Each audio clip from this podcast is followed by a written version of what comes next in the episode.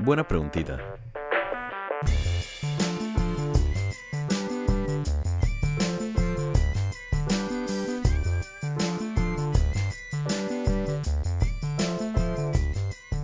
Muy buenos días o buenas tardes, chicos y chicas, queridos compañeros, aliados, seguidores, amigos de Buena Pregunta.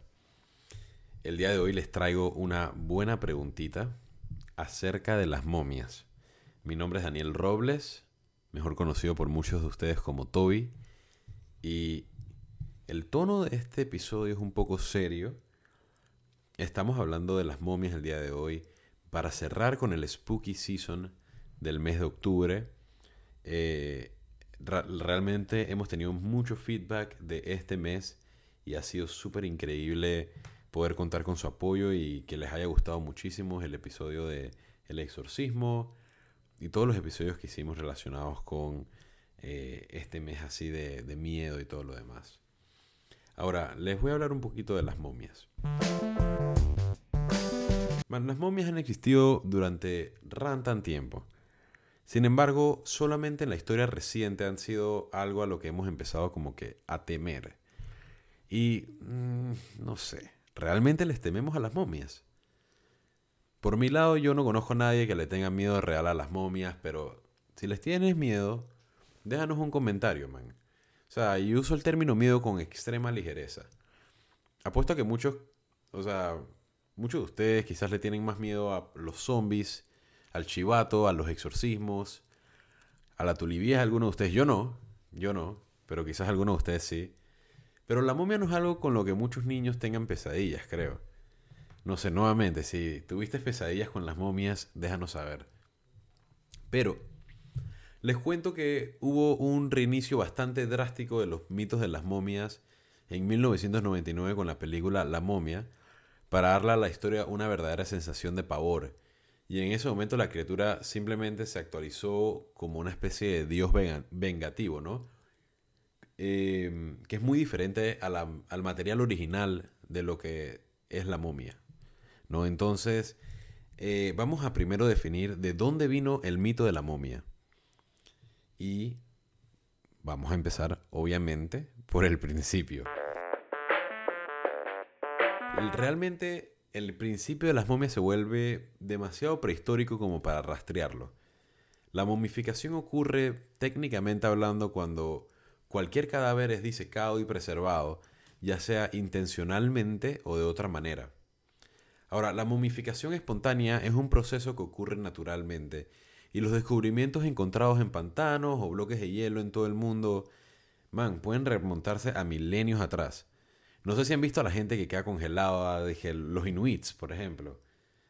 En verdad no es el mejor ejemplo, pero, pero sé que hay inuits que, que los manes no, o sea, los momentos donde no pueden aguantar el frío, lo que sea, eh, hasta el día de hoy, los arqueólogos pueden encontrar cuerpos perfectamente preservados en, en hielo. Y esto también es una especie de momificación.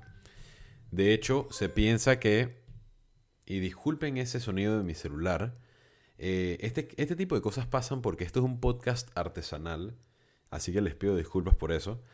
Pero, eh, sí, esto se piensa que el proceso de momificación es un fenómeno natural que inspiró a civilizaci- civiliz- civilizaciones antiguas, como por ejemplo Egipto, a recrear el proceso de forma artificial. Y esto también se adoptó en docenas de culturas, como por ejemplo los, desde los egipcios hasta los incas, desde Dinamarca hasta China, hasta los vikingos, tienen, tienen procesos muy, muy similares. Y al final del día se convirtió como en una especie de moda.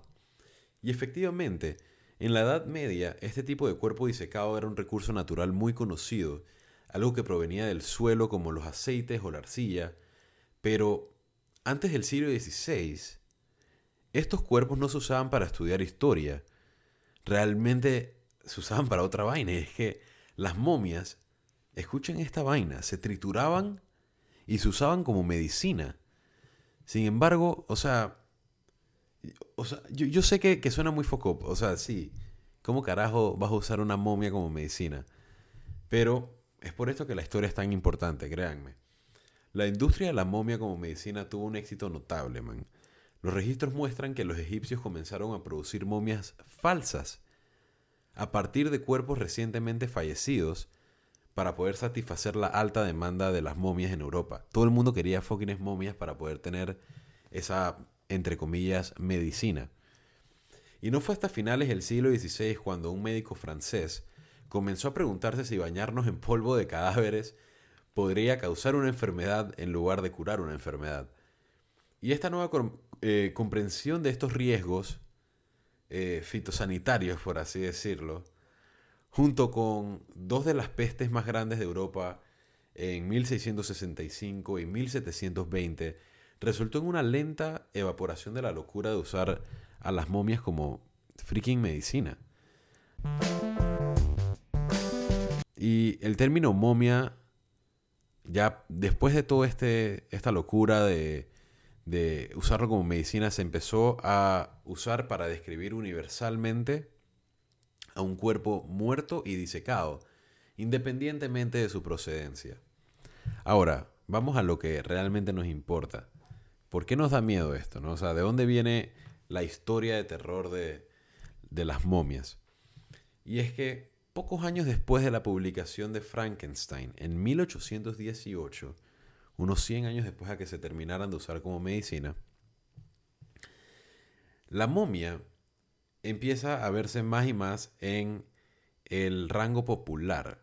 ¿no? Entonces en 1827 hay una obra llamada The Mummy, A Tale of the 22nd Century por Jane Webb. Y esta fue el primer indicio de la versión moderna y horrible del monstruo que llegaríamos a aceptar como norma durante la mayor parte del siglo XX y hasta el día de hoy que todavía se, se utiliza ese tipo de estilo. Esto nace en 1827 en esta obra. Repito el nombre por si la quieren buscar. The Mummy, A Tale of the 22nd Century por Jane Webb. Entonces la base estaba allí. Pero no fue hasta el surgimiento de la egiptología a finales del siglo XIX que la mitología de las momias adquirió su característica más definitoria. Y esta característica viene siendo la de las maldiciones. ¿Ok? Para aquellos que hayan visto la película de la momia o cualquier tipo de película, de reciente relacionada a las momias, van a ver que todas tienen un tema en común. Y está el tema de las maldiciones de la momia. Entonces las, las maldiciones en los cementerios antiguos, por ejemplo, no eran un fenómeno nuevo, pero no fue hasta que los arqueólogos comenzaron a saltar tumbas y publicar rumores de maldiciones traducidas a Europa que la cultura popular y muchos autores en específico se sintieron bien intrigados. Y el ejemplo más claro y el que me gustaría utilizar para el episodio del día de hoy, realmente lo que empezó, o sea, todo ese tema de la maldición, es que en 1922, la apertura de la tumba de Tutankamón y la posterior muerte de George Edward Herbert, el quinto conde de Carnarvon, fueron noticia internacional.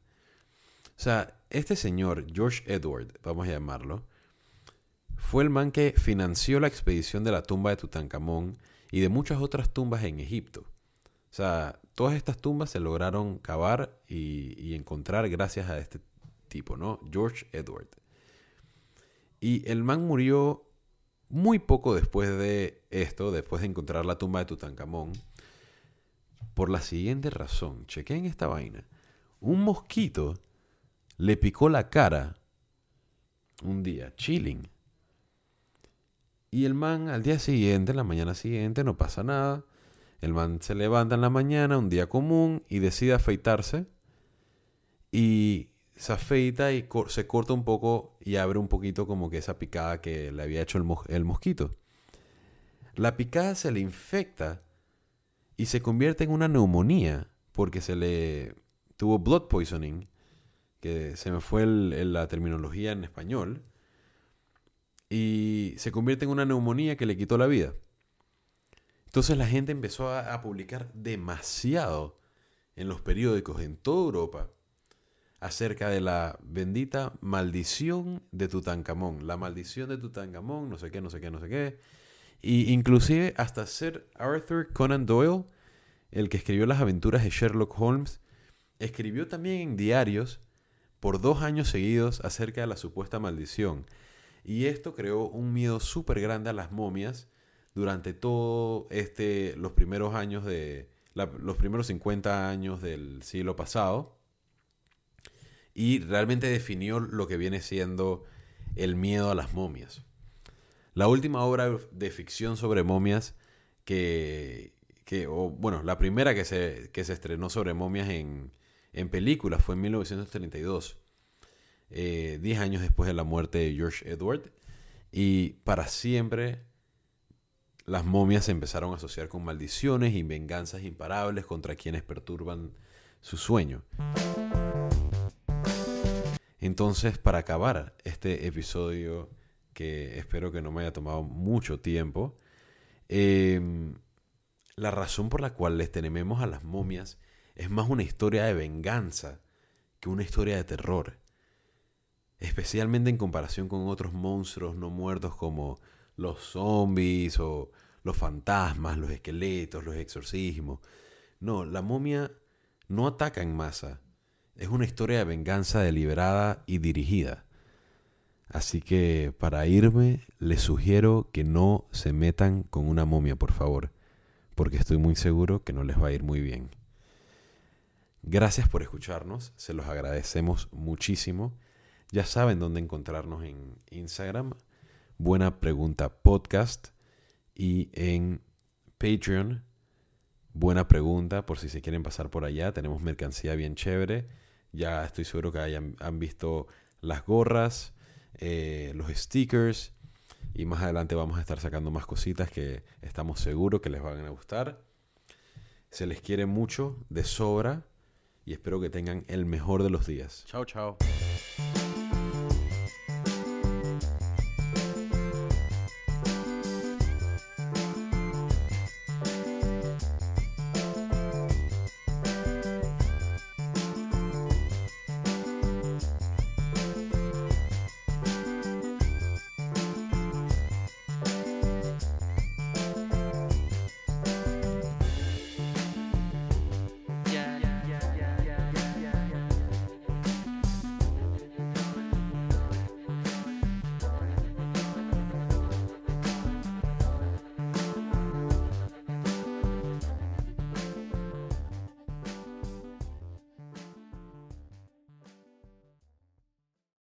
Buena Pregunta es una producción de podcasts artesanales.